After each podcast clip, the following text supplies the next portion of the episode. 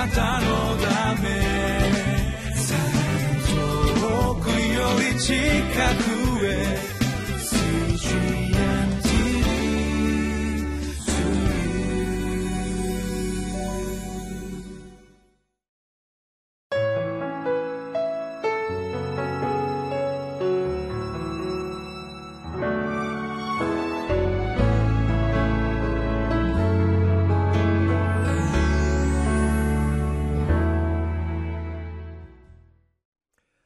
皆さんこんにちは、え、私はひばりが丘バイブルチャーチの野田勝利と申します。今日は3月18日このリビングライフの時間、え、共に神様の御言葉の恵みをいただいていきたいと思います、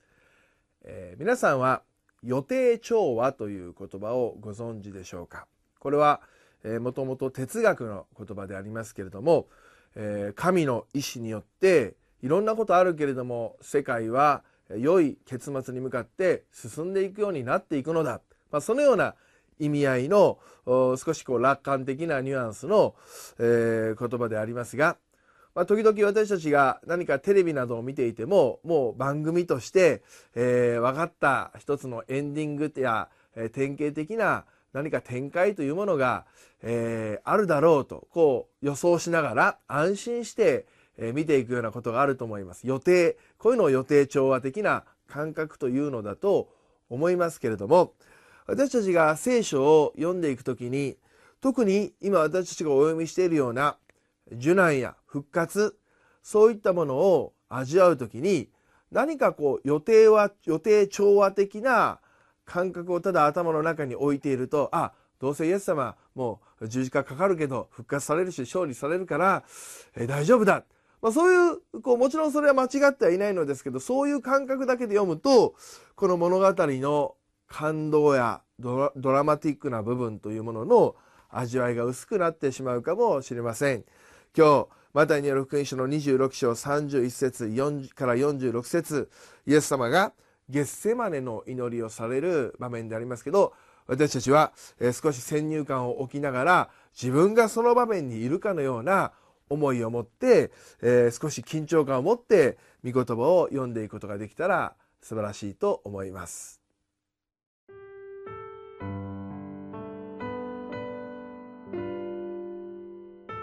マタイの福音書26章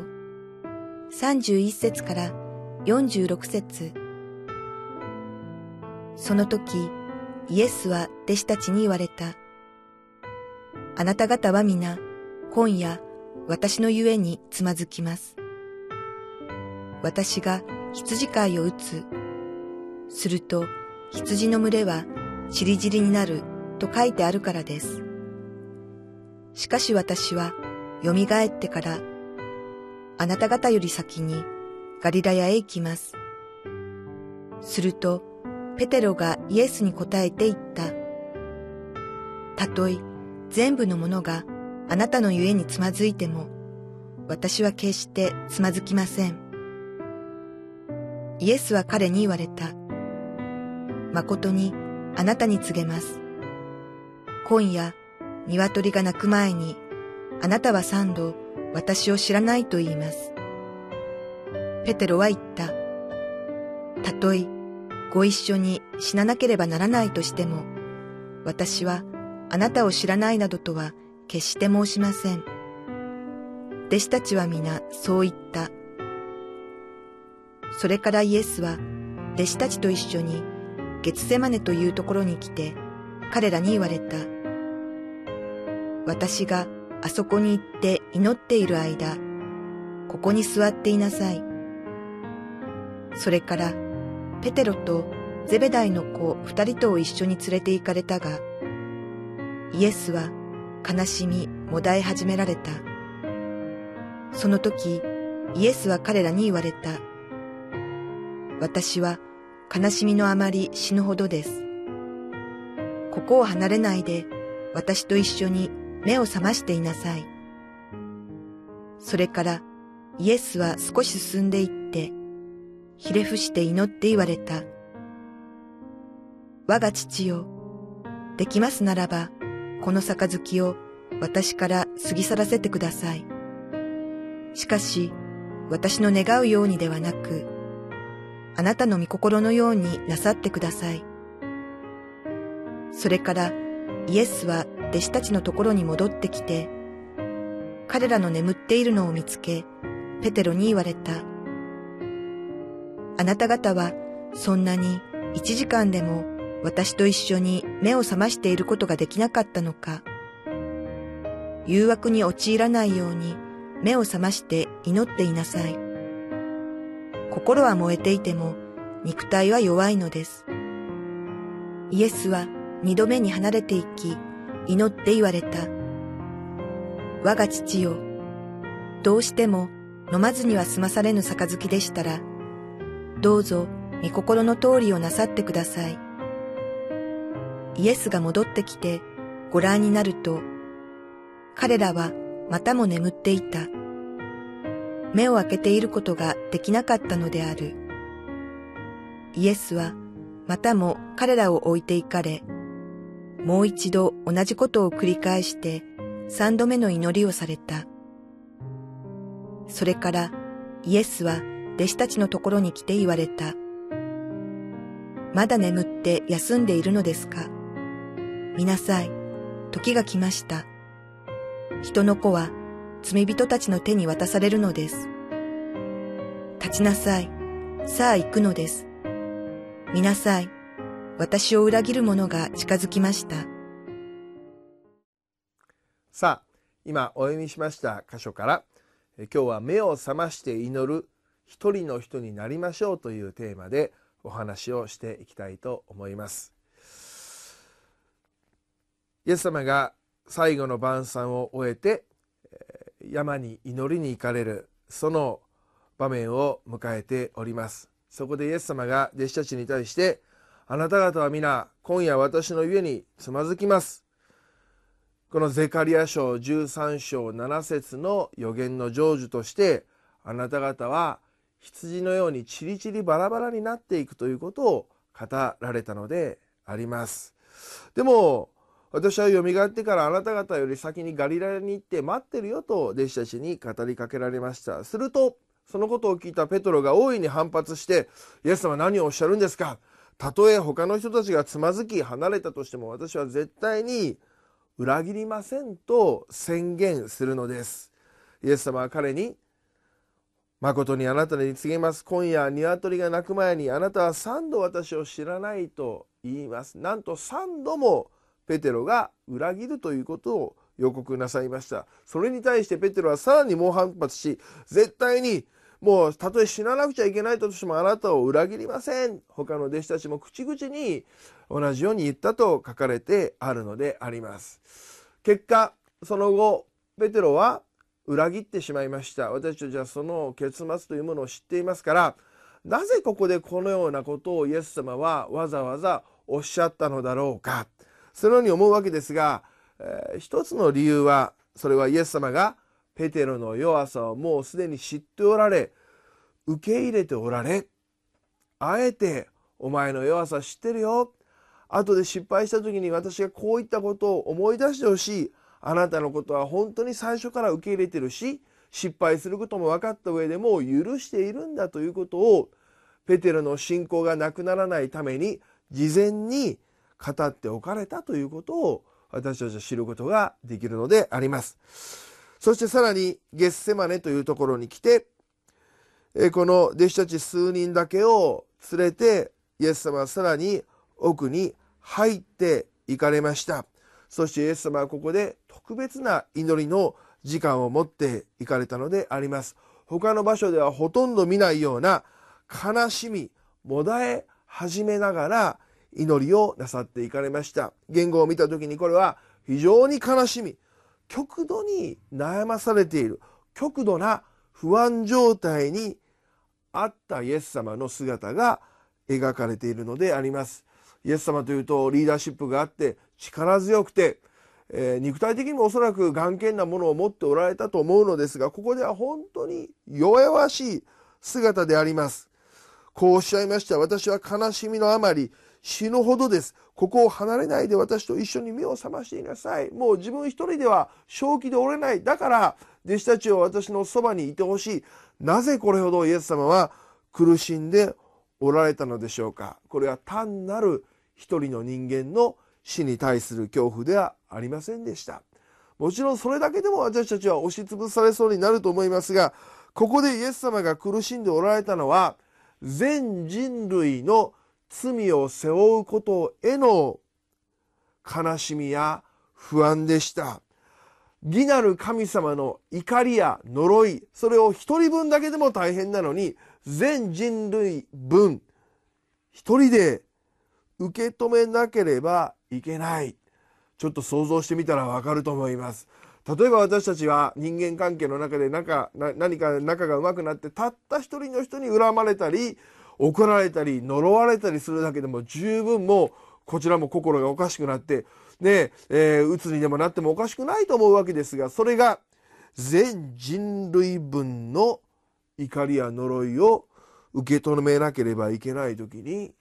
さすがのイエス様はもう正気では折れないそのような状態になっておられたのであります。そこからイエス様は、えー、つい居眠りをしてしまう弟子たちを横に置きながら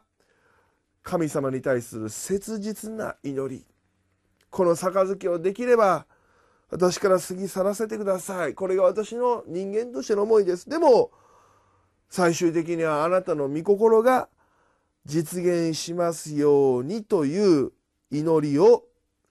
続けて3度も繰り返して祈っていかれたのであります。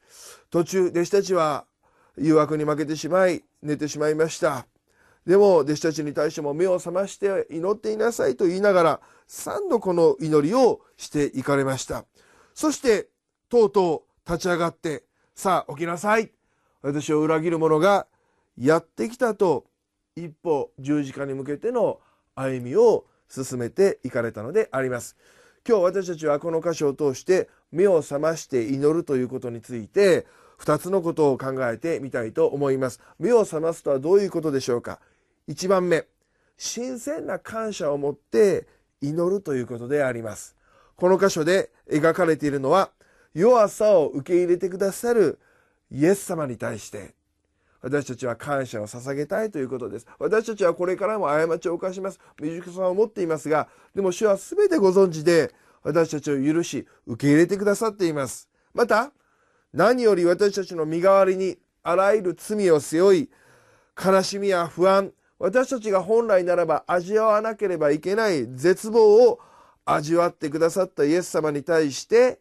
感謝を捧げて祈っていきたいと思います。予定調和ではなくてこの箇所にもし私たちがいたらもし私たちが同じ目にあったらと思いながらこの箇所を味わいたいと思うのであります。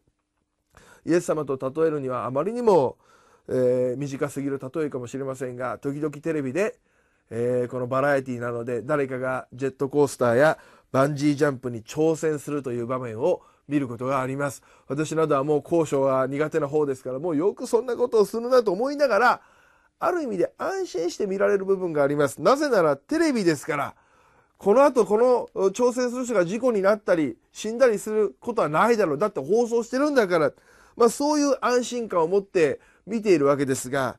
でももし実際自分がバンジージャンプのその台の上に立ったら、あるいはもう、え絶叫マシンと言われるようなジェットコースターに乗ったとしたら、私などはもう自分が死ぬことさえ意識してしまって、もうこれ死んでしまったらどうしよう。何か事故が起きたらどうしよう。もう涙を流しながらですね、恐怖に震えてしまうものであります。もし私たちがこのイエス様が味わわれたような滅びへの絶望、自分の罪への悲しみ、それを自分だけで受け止めなければいけないとしたら、なんと苦しまなければならなかったことでしょうか。でも私たちはそれを味わう必要はありません。なぜならイエス様が身代わりに背負ってくださったからであります。そのことを感謝して祈りましょう。そしてもう一つは、イエス様がモデルとして示してくださった神様の御心を求め、また苦難を乗り越える力を求めて切実に祈るということ、そのことについても私たちは目を覚ましてもっと熱い祈りを捧げていくものとなろうではありませんか。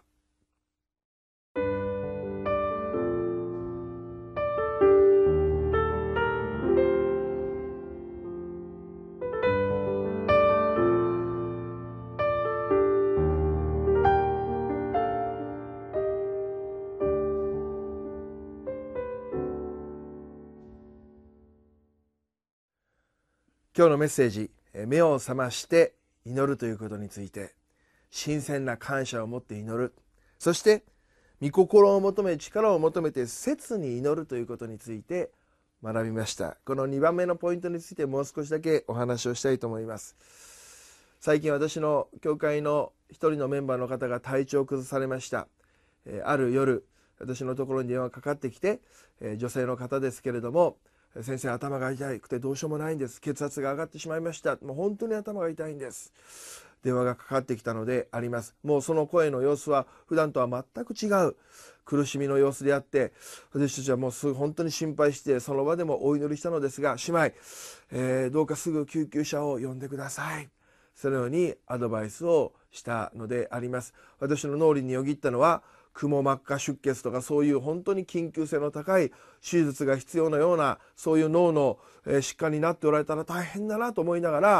ら一緒に妻とお祈りを捧げました。また連絡できる方々にメールや SNS で呼びかけて本当にその時教会の兄弟姉妹と共に切にお祈りをしたのであります、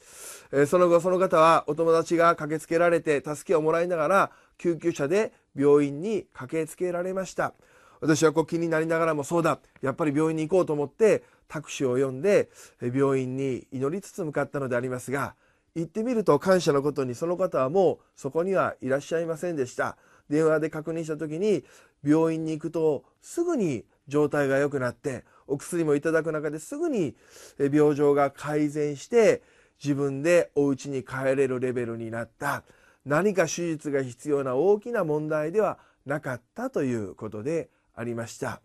えー、その後その方は、えー、お医者さんに通われてその病気の原因となる部分も分かって今治療をなさっているわけでありますがでもその時に本当に神様に感謝したことは兄弟姉妹と心を合わせて切なる祈り神様の導きやまた苦難に立ち向かう力を求めて一緒に祈れたということでありますそして私が信じているのはその祈りに神様が答えて働いてくださったに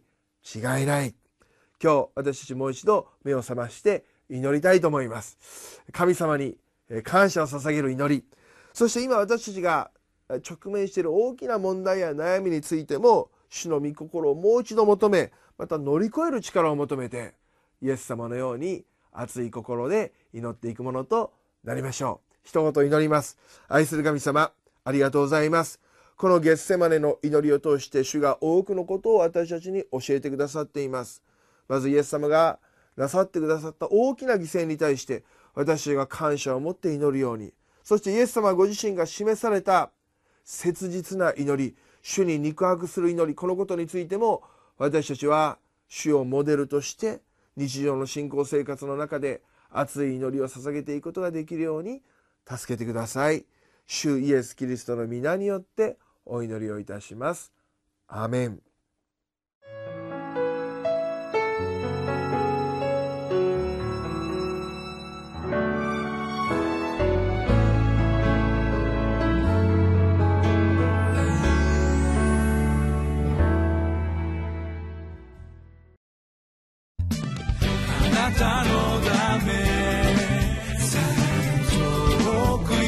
近く